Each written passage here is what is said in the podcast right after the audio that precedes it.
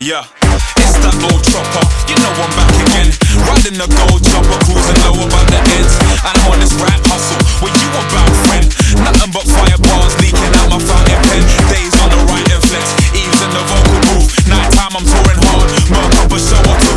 We stay flowing, FBs be the craziest. Linked up on the track with the Baron Von Alias.